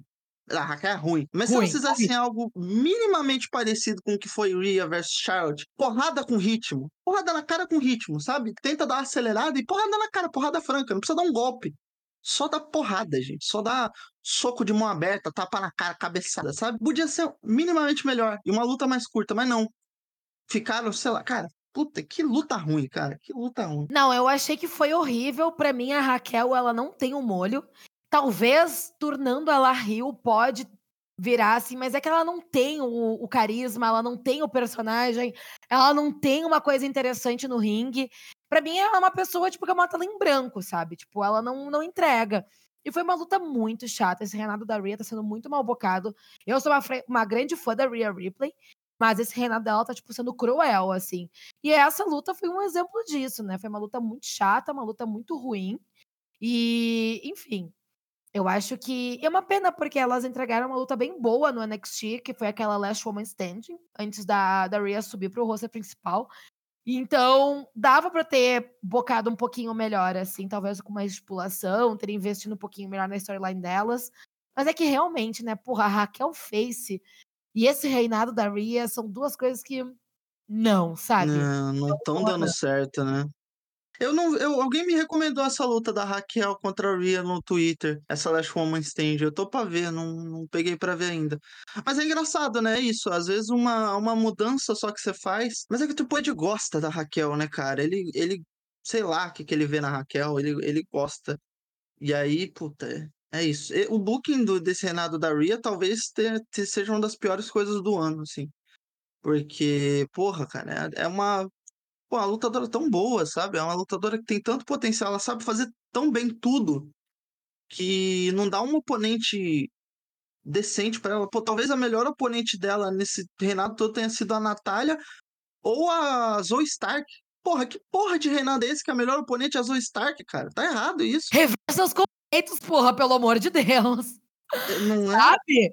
Não, não faz sentido. E é uma pena porque a Rhea ela foi muito bem desenvolvida ali pra chegar ali na posição de main eventer, o destaque dela ali na Judgment Day, ela pegando o belt na WrestleMania, ela ganhando a Royal Rumble, mas parece que depois da WrestleMania foi tudo ladeira abaixo, assim, parece que ficaram com preguiça de bocar ela na divisão feminina pra, não sei, a WWE com receio de apagar ela no, na storyline dos, do- dos boffs. Só que não, não é isso, sabe? Não, não faz sentido. Foi uma campeã podre, um Renato lento, mas essa luta delas no. Essa, o Last Woman Standing é uma luta muito boa, viu? Pegue pra ver. E você aí de casa, você aí, telespectador, se não assistiu, assista essa luta que ela é muito boa. Agora, vai assistir agora. Nesse exato momento. Outra luta também que o pessoal é, é, tipo assim, foi praticamente unanimidade aqui entre os, os Ellers. Foi Shayna Baszler contra Ronda Rousey no SummerSlam desse ano, que foi tipo assim, aquela MMA, MMA Rules, eu fiquei assim, nossa, gente, meu cérebro tá derretendo. A Que fight delas. né? Caralho. Ai, amigo, o que, que foi aquilo? Puta. Porra, você paga 10, 10 dólares por mês pra a WWE Network e ver aquilo? Não é, cara? Cara, é. E, e, novamente, cara, era uma luta que, assim, com um pouco mais de vontade, eu acho que podia ser uma boa luta. Porque é só botar elas pra lutar, tá ligado? Eu não acho a, a Ronda House e tudo isso que falam no MMA, tá? Vou te falar isso aqui. Ela não é tudo isso que pinta. Ela foi muito importante pra história do MMA, mas ela era uma lutadora que surgiu quando não existia uma divisão. Quando existia uma Uhum. divisão feminina no MMA, ela tomou um cacete. Tanto que nunca mais voltou. Se, porra, botava elas pra trocar porrada, porrada mesmo, porrada sincera, deixar se dar a porrada na cara, talvez fosse um pouco melhor, mas não, foi tipo uma luta que não foi uma luta. Cara, depressão, cara. Depressão. Isso aí foi o nosso Brock Lesnar contra Caim Velasquez na Arábia Mania. Meu Deus, apenas, apenas momentos tenebrosos sendo mencionados aqui, né? Não é? Tu vê como uma coisa ruim puxa a outra, né? Exatamente. E, cara, a única coisa boa dessa luta é que foi a última da Honda, né? Daí a gata foi embora, Nossa. Deus, e ninguém se importa mais com, com essa onça. É verdade, posso trocar isso pro ser o meu momento do ano? Trocar isso pra ser o meu momento do ano, então, né? Porque ela aposentou, a gente nunca mais precisa ver ela. Acho que isso pode ser o melhor momento de todo o ano. Nossa, pra mim é o melhor, é o momento do ano do Elas, assim, eu acho que foi a maior vitória desse podcast. Nossa, a Ronda Rousey vai com Deus, vai arder no mármore do inferno. Ela aparecendo ali no Ring of Honor, tipo assim, Mona, fica longe do wrestling, por favor. Nossa, total, cara. A Honda, ela é uma pessoa que ela. Eu acho que ela deve ser muito chata de trabalhar. Pô, a Honda me fez ter raiva no filme Mercenários, cara. Que é um filme que eu adoro. Ela conseguiu não ter carisma num negócio que você pode fazer, tipo, 90 takes numa cena. É bizarro, cara. Ela conseguiu não ter carisma num filme que tinha quatro pessoas que ninguém conhecia ali. Cara, a Honda é aquele tipo de pessoa que suga sua energia, cara. Você bota pra assistir uma luta dela, você sai derrubado, energia pesada. Nossa, O Alexandre da novela, essa filha da puta. é, nossa senhora. Energia, sei lá, sei lá, no dedão do pé. Horrível, Não, gente. essa. Ainda foi no SummerSlam, sabe? Foi toda uma perturbação pra bocar as meninas no SummerSlam pra ter essa pataquada aí. Credo, que É, horror. tiraram, tiraram Beck e Trish, né? Do SummerSlam. Exatamente. Outra luta aqui que o Abner mencionou aqui e nomeou pra ele a pior luta do ano, que algumas pessoas também concordaram com ele, foi Tiffany Stratton versus Tia Hill, em um dos pay-per-views da, do NXT. Essa luta, eu acho que foi a submission match essa. Nossa, Eu essa luta é muito ruim, cara. Lequinho. A Tiffany parece que entrou bem, ela parece que tomou dois corotes antes de entrar na luta e se jogou, sabe? Nossa, foi muito ruim, cara. Muito ruim mesmo, assim. Não, não engatou. Eu achei essa luta bem podrinha. E o Diego mencionou também Rhea contra a Zelina no Backlash como uma das piores lutas do ano. Essa luta foi uma outra, luta bem sensal, assim. Outra tragédia do, do Renata da Rhea Ripley, né? Essa luta, até, assim, eu não desgosto dela, eu não acho ela pavorosa, mas é isso, é, é, é mega Tati Bitati. A gente sabia que ia perder. Ela é legal pelo, pela Zelina tá lá, chororô, ela pegar um chinelo e dar na Rhea foi engraçado e tal, mas é isso, né? Tipo, no final a gente sabia que a Rhea ia pegar, ia matar ela e ia ganhar. Zelina, a menos que mude muita coisa no mundo, não vai ser campeão mundial, gente. É, tem que rolar um. Só se rolar uma Zelina Mania, que tipo, rolou com o Kofi e acontecer muita coisa e ter muito carisma guardado em algum lugar que eu não sei onde ela tá guardando. E Só onde que tá esse molho, esse carisma, né? não é. O que, que ela tá guardando pra usar isso aí e, e ela virar? Porque eu acho que não, não, não vai virar. Mas é. Essa luta é uma, é uma boa concorrente, porque pelo menos ela tava em casa, né? Pelo menos a crowd tava legal. Né? Ao contrário da Raquel e da Rhea, que nem a crowd queria essa Então, eu não tenho muita implicância com essa luta. Obviamente, não é uma das minhas preferidas, mas eu não tenho muita implicância porque eu achei bonita a entrada dela, eu achei legal ali aquele acolhimento que o público teve com ela. Então, não é uma parada que eu me oponho, apesar de eu não gostar muito da Zelina, sabe? Mas eu acho que, tipo, sob hipótese alguma que ela seria campeã. Ela, pra mim, entrega o básico do básico do básico do básico. Pra mim, ela não tem o que precisa pra ser uma main eventer, sabe? Uma luta aqui que o John Rodrigues mencionou e declarou como a pior luta do ano pra ele foi uma luta que eu, sinceramente, não me lembro, mas foi Nia Jax contra Zoe Stark. Bom, eu acho que por ter a Nia Jax, eu boto Puta muita fé que merda. é ruim. Caralho, eu, eu lembro relances dessa luta. Acho que essa luta rolou num Raw da vida. Mas, olha. Nia Jax, né? O que falar? O que falar de Nia Vex? Foda, né? Putz, ninguém pediu esse retorno, né? Deus que me perdoe Nossa, em casa. ninguém queria. Porra, Triple H, por quê? Mas agora a gente abre um uma brecha para a nossa categoria de pior lutadora do ano. E aí, Lequinho? E Quem foi a atrocidade 2023, na sua opinião? pra mim, a lutadora que entra no ringue, eu fico, porra, puta que pariu, cara, não. Não. Pra mim, a lutadora que faz meus ossos doerem, meus olhos lacrimejarem, meu nariz entupir, minha garganta inflamar e minhas juntas tremerem é a antiga senhora Blackheart, a senhorita Shotzi, que agora é só Shotzi. Cara, pra mim, ela teve um ano, assim, apesar da mudança de visual, da mudança de gimmick, segue patético. A Shotzi é muito legal, ela parece um ser humano legal, ela tem conteúdos legais no YouTube, ela serve cosplays muito bons, mas quando ela sobe no ringue, eu troco de canal, porque ela luta mal pro diabo, cara. Puta que me pariu, vai lutar mal assim na puta que pariu. Cara, ela na War Games era de desesperar. Ela teve um spot legal, foi o spot lá com a cadeira, que parecia o Sabu. Mas, tipo, quando tava só ela, Beck e a Bailey, porra, moleque, ela não acertava um pulo. Pô, ela vai lutar no semanal, ela tá sem ritmo total, pô. Sabe? Parece o. Pô, parece o jogador Moradei. É inacreditável, cara. É, pra mim, é, é a mesma coisa da luta no all-in, sabe? Eu acho que as pessoas veem nela um potencial e ela poderia ter um potencial maior, mas ela não tem habilidade no ringue pra, pra mim seguir lutando, sabe? Pra mim ela é uma péssima lutadora. Eu sei que existem N fatores pra um lutador ser bom ou ruim, mas assim, quando ela sobe no ringue, eu morro um pouquinho por dentro toda vez. Pra mim ela é a pior lutadora do ano, porque ela foi se envolveu em storylines grandes e teve presente em pay-per-views e eu fui obrigado a ver ela, sabe? Se eu não fosse obrigado a ver a Shots, provavelmente ela ia estar abaixo do meu radar e estaria na esse título estaria na mão da Taya Valkyrie, provavelmente. Mas como ela tá muito na minha cara, aí é foda. Cara, assim, eu acho que a Shotzi, ela era muito foda no Black and Gold. Ela subiu pro roster principal e ela deu uma decaída total. Eu sei que tem a ver com muitos fatores externos também, que ela sofreu muitas Sim. perdas e tal. Só que ela não conseguiu se encontrar, assim. Eu pensei que nessa mudança de personagem ela ia voltar, hã, assim, ao ritmo que ela tinha anteriormente, mas eu acho que ainda falta. Falta ali um molho, falta ali um um ela se recuperar, assim, da época que ela lutava ali na NXT. E eu acho que de 2022, daquela Money in the Bank que foi um fiasco, até Nossa. agora, dezembro de 2023, houve uma melhora, porque ela não foi, tipo, tão ruim assim na na War Games, mas mesmo assim, ela ainda tem muito o que melhorar. Ela tem muito ainda o que treinar, eu acho que ela tá muito perdida.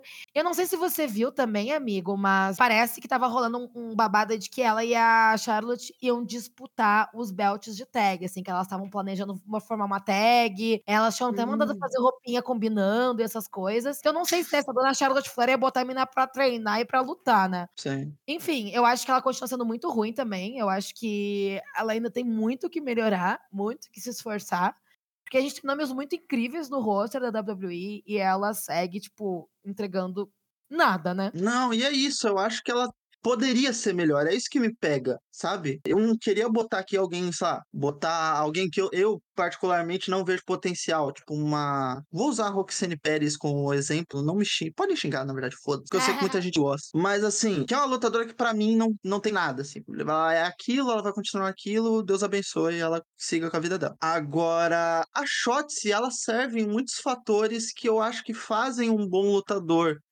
mas no fator principal pra um bom lutador, que é lutar, ela não tá, sabe?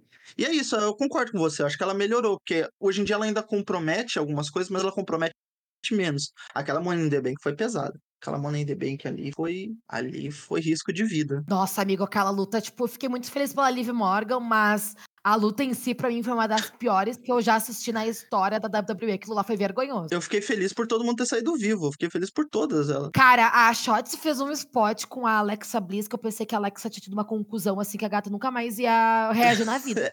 Senti gosto, né, nunca mais ia ter paladar. Nossa! Teve isso, teve aquele leg drop horroroso da Rebeca na Asuka, muitas atrocidades, muitas coisas horríveis naquela luta. Pô, o golpes que a Rebeca devia parar de dar, né, leg drop da top rope. Porra, Nunca deu certo, gata. Para com isso aí, larga, abandone isso aí, por favor. Ah, Eu, eu gosto muito de uma coisa que o Felipe falou uma vez num dos episódios, que é tinham que proibir a Rebeca de subir a terceira corda, sabe? Fazer aquela, que nem aquela stable do Drew Gulak, né? Que é no, no High Flying Allowed, não tinha que fazer isso com ela. Nossa, total, assim, total mesmo. Aquela luta foi terrível. Mas, agora, continuando aqui a falar da nossa categoria de pior do ano, eu poderia muito claramente votar na dona Ronda Rousey, mas ela não me tirou muito do sério esse ano. Passei muita mais raiva com ela em 2022 mesmo. Mas pra mim, a pior lutadora, assim, que eu acho que não é nem wrestling, wrestling ruim, eu acho que ela é desleixada também. Eu acho que ela é uma pessoa que, tipo, sobe naquele ringue de qualquer jeito. Não faz questão de entregar roupa, nem look, nem visual, nada. A gata não entrega nem ring skill, que é a Marina Shafir. Isso, pra, ela, pra mim, é uma atrocidade. Nossa, essa aí. Nossa, Sabe quem gosta dela, né? John Moxley é fanzaço de Marina Shafir. Nossa, vamos falar de lutadora, do senhor John Moxley, pelo amor de Deus. Isso me tira do seu cara, Marina Shafir. É... Aí você pegou pesado aí. Nossa, amigo, é muito ruim. Tipo, tudo assim que ela se propõe a fazer. Ela é ruim. Ela é uma lutadora ruim. Ela nunca teve uma época boa. Ela, se, até no Raw Underground, que essa gata tava ali de chapéu e, e vestido até o tornozelo, ela não conseguiu entregar nada. Nada, nada, nada, nada. Eu, ela é muito ruim, Hum. cara. Pra mim, ela é fora de si, é fora de série. Mas, pra mim, ela ganha esse award. Mas, mas, assim, em paralelo a ela, outra lutadora que eu também acho ruim, que foi uma lutadora que até o Cal citou aqui, como uma das, uma das piores, eu concordo, que é a Indy Hartwell. Ela, pra mim, é outra que Puta. é Nossa, cara, nossa. Olha Isso aí. Isso é o ápice do delírio coletivo. Sabe quando a gente fala delírio coletivo? Isso aí só pode ser dívida de aposta? jogo. É, dívida de Dívida. jogo do bicho, ah, coisa. Jogo do tigrinho. Vale o escrita. É isso aí, cara. Cara, ela é muito ruim, cara. Quando ela ganhou aquela ladder match da. Foi esse ano, inclusive, né? Que ela ganhou a ladder match. Ela... Foi. Nossa, eu fiquei, "Ah, mano, vamos dar o belt pra mina que tem um soco como finisher, pelo amor de Deus. Pô, a menina é o Big Show, né?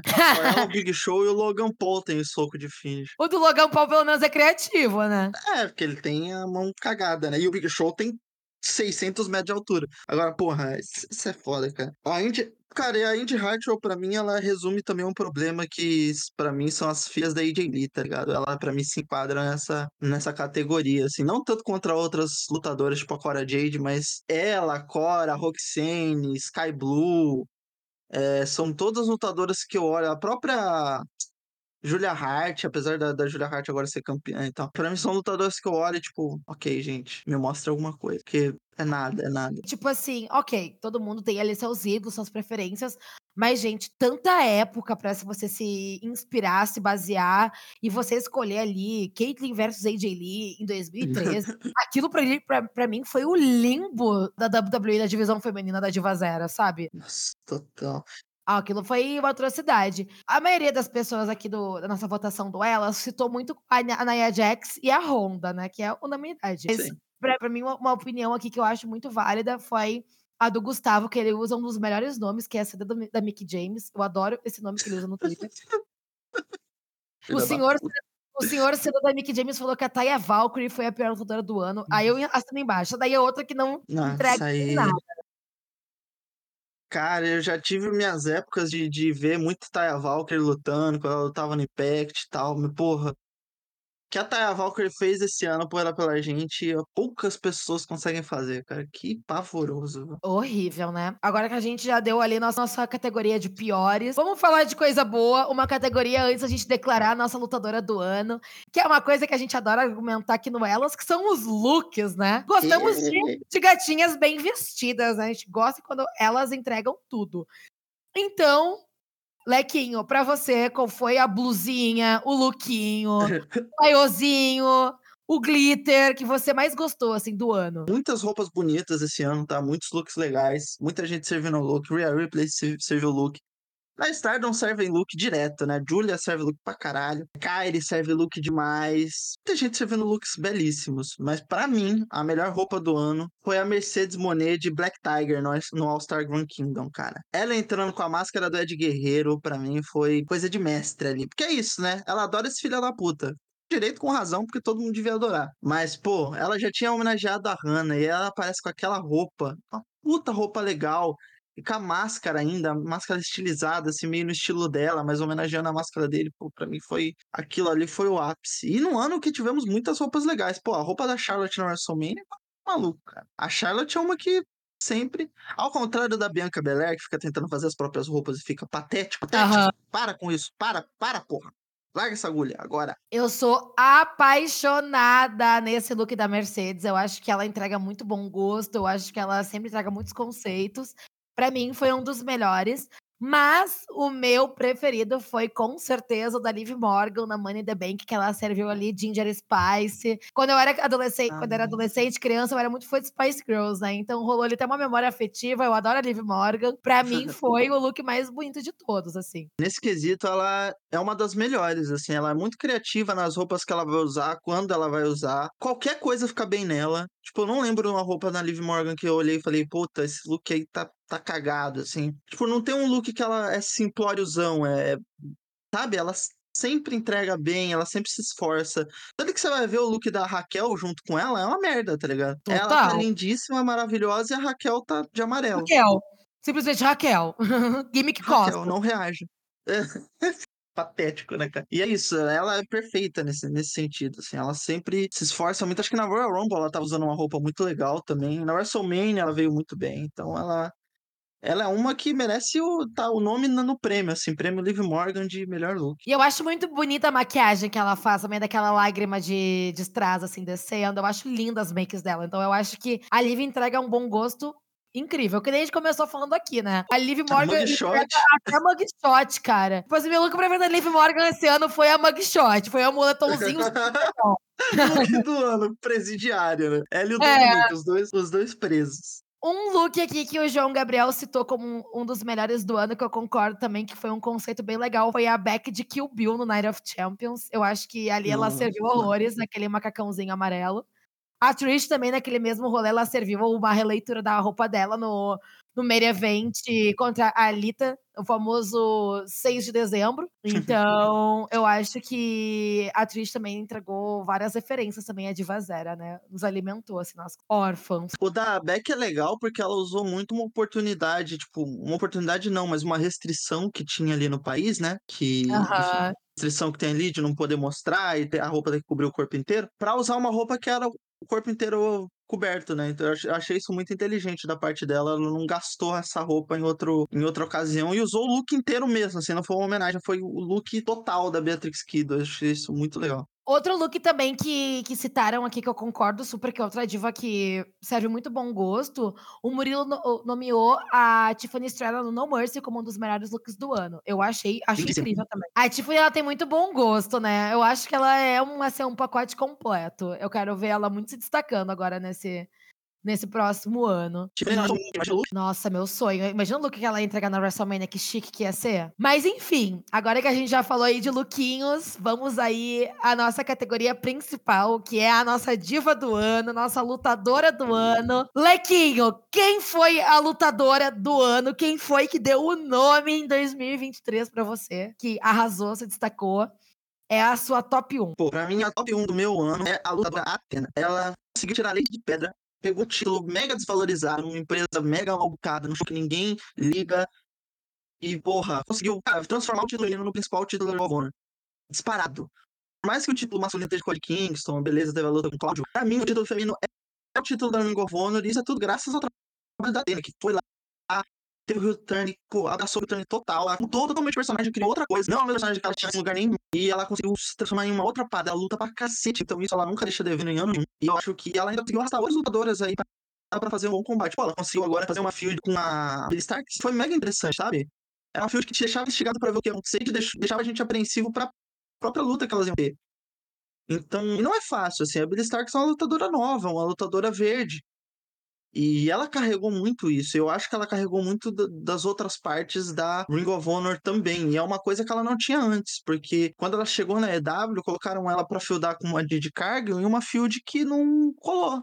Foi simplesmente uma field que não teve ali todo o momento que podia ter, e eu acho que ela conseguiu trabalhar com o que tinha. Dentro das liberdades ditas que todo mundo preza ali dentro da Elite da Ring of Honor, que tanto se fala como um ponto positivo, acho que ela foi uma das que soube aproveitar isso e levar ao máximo, assim. Eu tenho outras lutadoras no ano que foram maravilhosas, a Julia, a Tanakano, que eu adoro, a própria Ria, a Stephanie Wacker, mas eu acho que a Stephanie Wacker, inclusive, seria uma ótima segunda candidata para para lutadora do ano, porque teve um ano sensacional. É, ganhou o título de duplas no aniversário da CMLL, ganhou o título feminino também, foi lutar com a Mayu pelo título IWGP. Mas eu acho que a Atena ela ainda tinha um ambiente que era mais difícil de trabalhar e mesmo assim ela conseguiu ascender nesse ambiente, sabe? Nossa, amigo, eu concordo 100% com você. É, eu acho que ela pegou o limão e fez uma ótima gin tônica.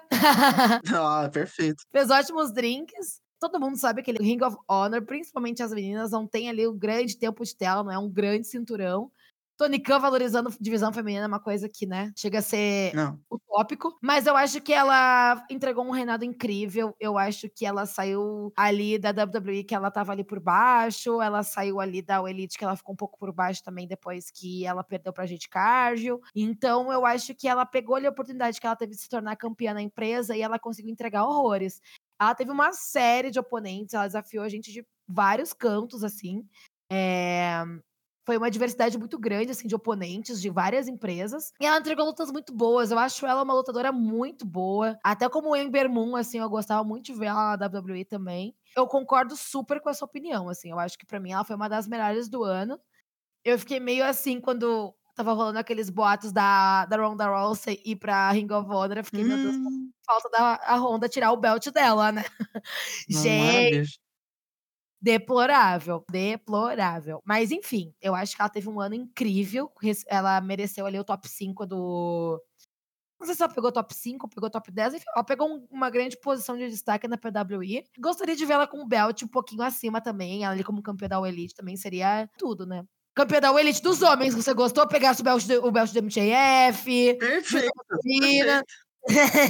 E aí, aí tirava o posto de única campeã feminina mundial de uma empresa, mundial masculina, da Tessa Blanchard, que foi campeã do Impact.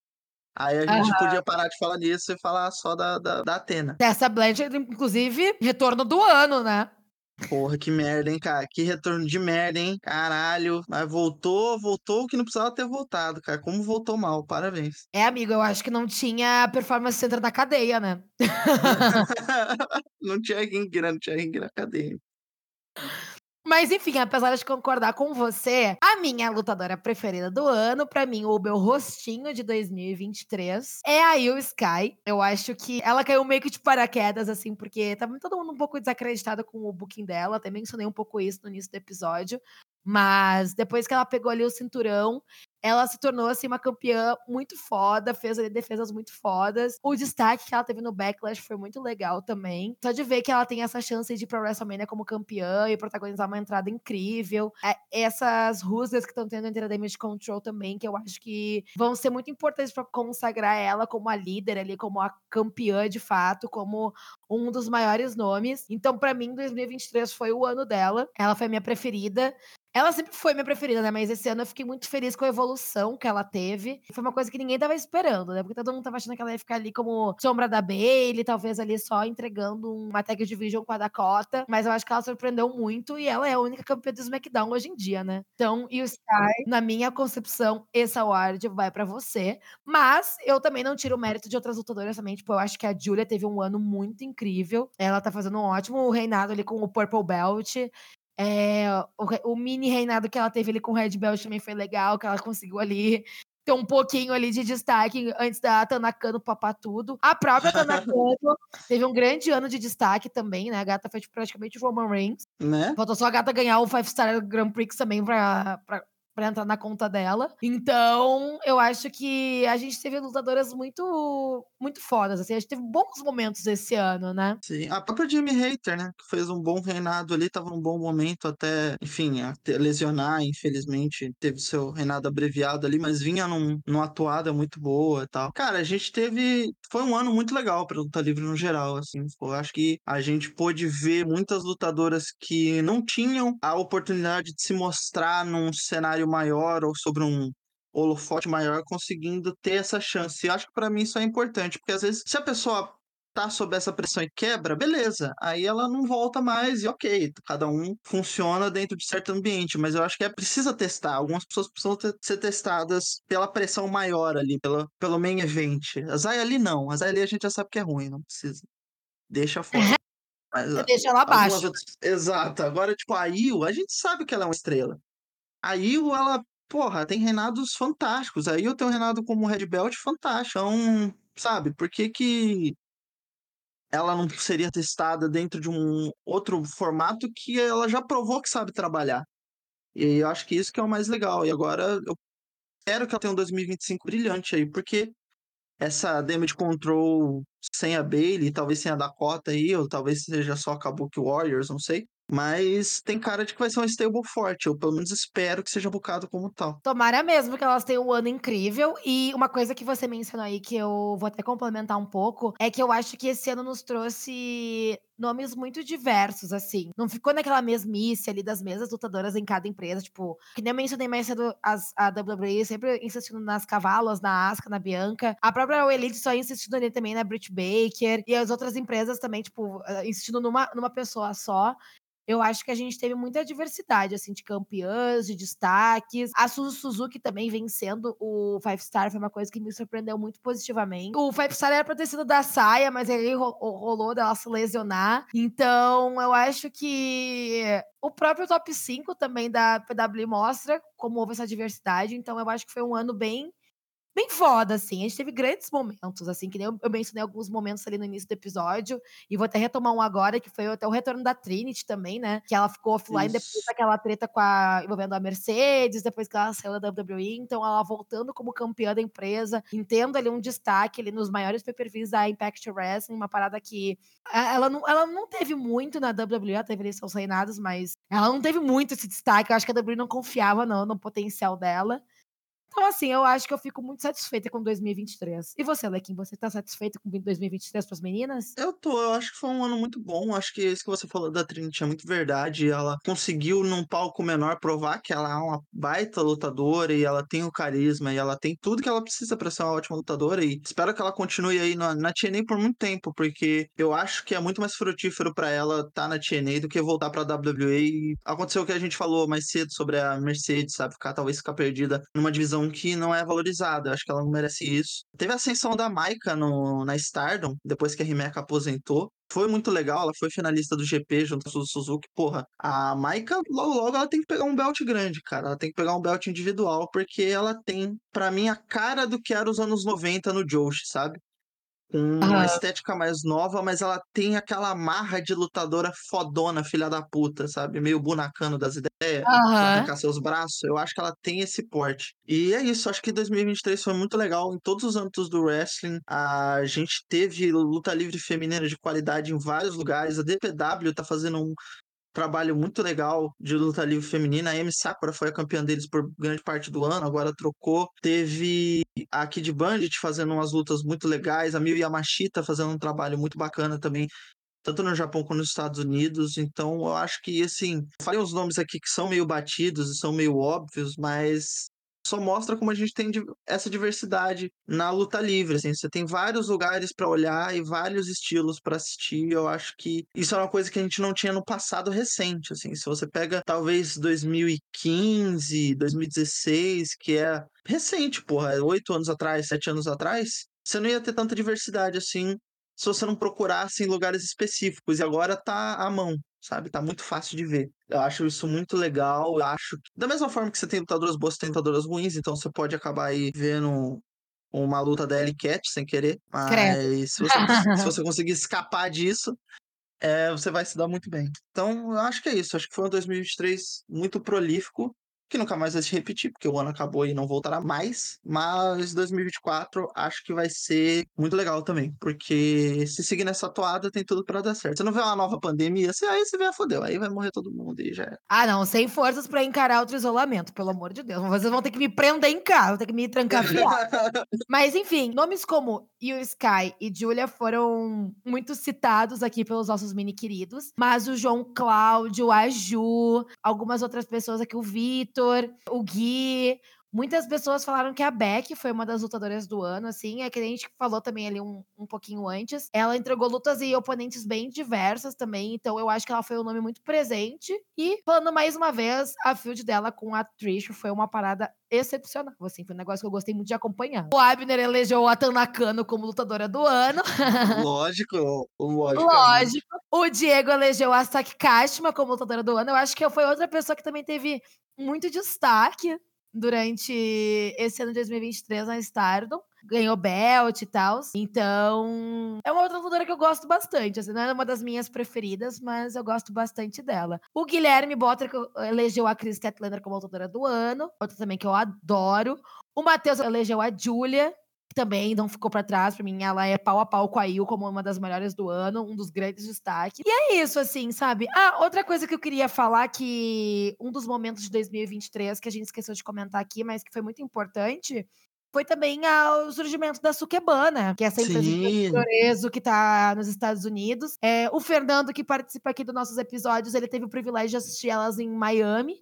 E ele postou stories, fotos, e, tipo, parecia sido um show incrível. E eu achei uma parada muito legal, assim, pra galera dos Estados Unidos entrar mais em contato com o universo de hoje por Orezo, assim, sabe? Porque tem nomes muito grandes ali. Foi uma parada que foi muito positiva também pro wrestling feminino nesse ano. Acho que ajuda também a sair do básico, né? A Sukeban, ela tem muito um visual e um estilo de fazer luta livre, não digo das lutas, mas mesmo a estética da coisa toda, a proposta que é muito fora do usual. Eu acho muito chique. Acho que a palavra chique nunca foi tão bem usada quanto para Sukeban.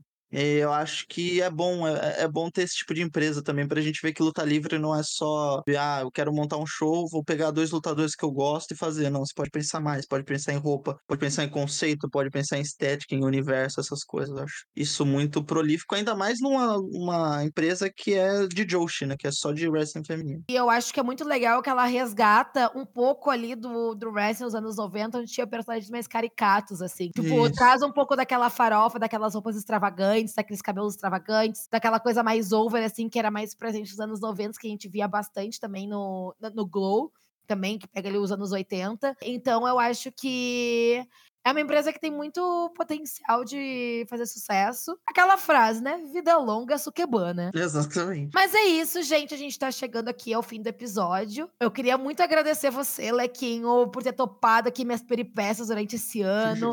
Estou te aguardando firme e forte aqui em São Paulo pra gente comer uma boa frutinha chamada Malboro de melancia.